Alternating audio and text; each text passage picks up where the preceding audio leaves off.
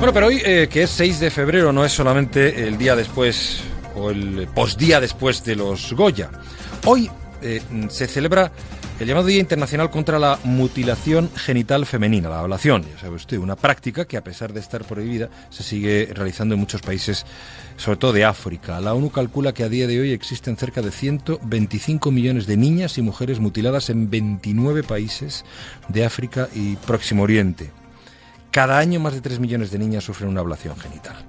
Eh, bueno, a lo mejor nos pilla lejos, desde luego culturalmente nos pilla lejísimos, pero es una realidad que está ahí. Me parece que nunca es eh, demasiado eh, referirse a ella, sobre todo cuando quien se va a aproximar a ella es alguien pues tan cercano como Juan Antonio Tirado, que es un compañero de Onda Cero Sierra. Muy buenos días, Juan Antonio.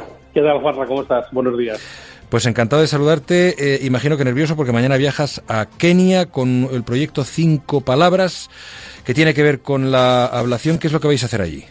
Pues mira, eh, toda la historia surge por un reportaje periodístico, eh, pero se van sumando cosas y nos damos cuenta que el tema de la ablación femenina es algo, fíjate, tú das unas cifras que son espeluznantes y que a todos nos ponen los pelos de punta cuando decimos que 30 millones de mujeres en la próxima década van a ser mutiladas.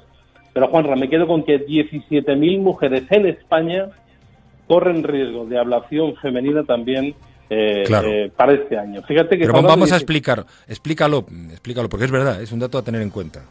Claro, la mutilación genital femenina es una, una parte de la cultura eh, de la cultura de muchas tribus africanas, asiáticas, incluso también se practica la mutilación genital femenina en algunos puntos de Sudamérica.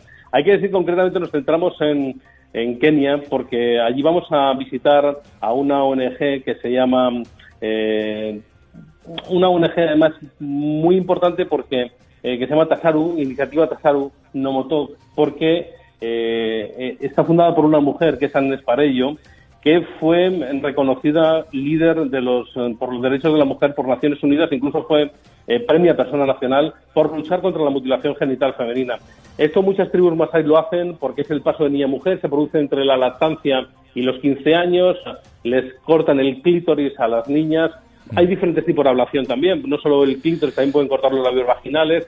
Bueno, es una, una auténtica aberración.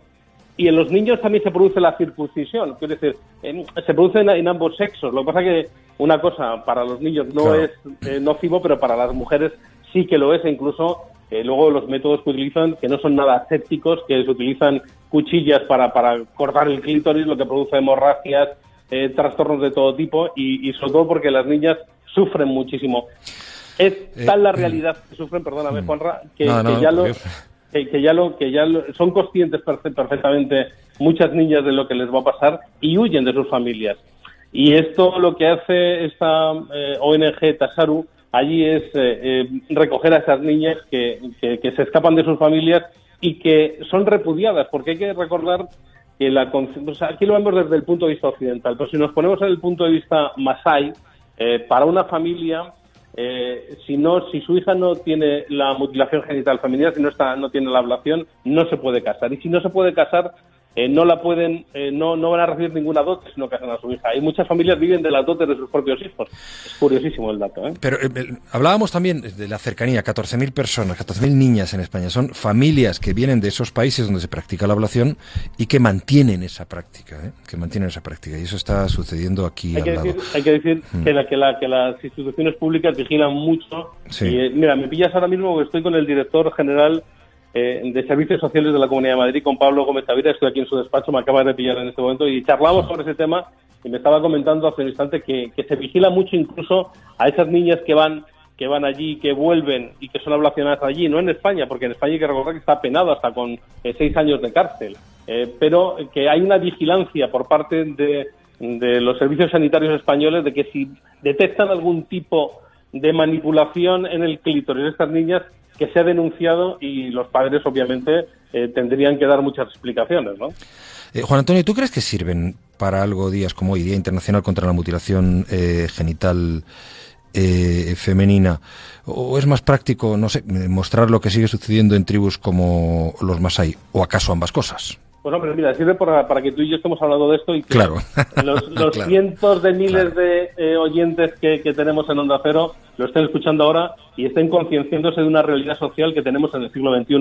Para eso sirve. Además me consta que tú eres un tipo solidario porque además hay una ONG en, en Madrid que se llama Mundo Cooperante, eh, que colaboramos, hemos colaborado estrechamente con ellos, son fantásticos, son los que nos han puesto en contacto eh, con, con, esta organización Tasaru allí en Narok, concretamente que es donde vamos, que está muy cerca de Nairobi, que tú colaboraste en una campaña que ellos hicieron de las pulseras contra la mutilación genital femenina.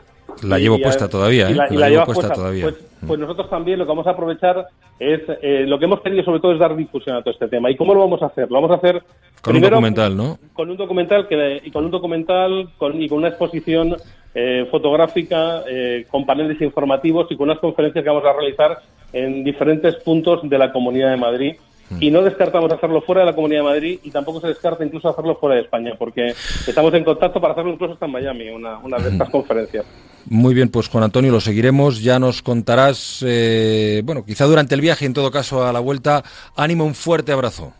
Pues ahí estaremos, Cinco Palabras, la Asociación de Escritores Solidarios Cinco Palabras, que es eh, la que ha pilotado todo el tema, que durante el mes de marzo va, va a ser su causa de ese mes eh, y que hemos querido colaborar estrechamente con ellos para, para llevar pues todo esto que estamos llevando, que es información. Y yo creo que la clave de, lo que tú decías, de, este día de hoy, que no solo se quede en este día, sino que con acciones como la que nosotros estamos preparando, pues llevamos a cabo. Y decir que Onda Cero se aporta magníficamente bien en todos los aspectos, desde mi casa, eh, más local en Onda Cero Sierra, hasta todos vosotros que os habéis, eh, habéis abierto los brazos para contarles esta iniciativa y dar a conocer al mundo y a todos nuestros oyentes eh, la importancia que hay con luchar contra la mutilación genital femenina. Un abrazo, Juan Antonio Tirado. Buen viaje. Un abrazo fuerte, amigo.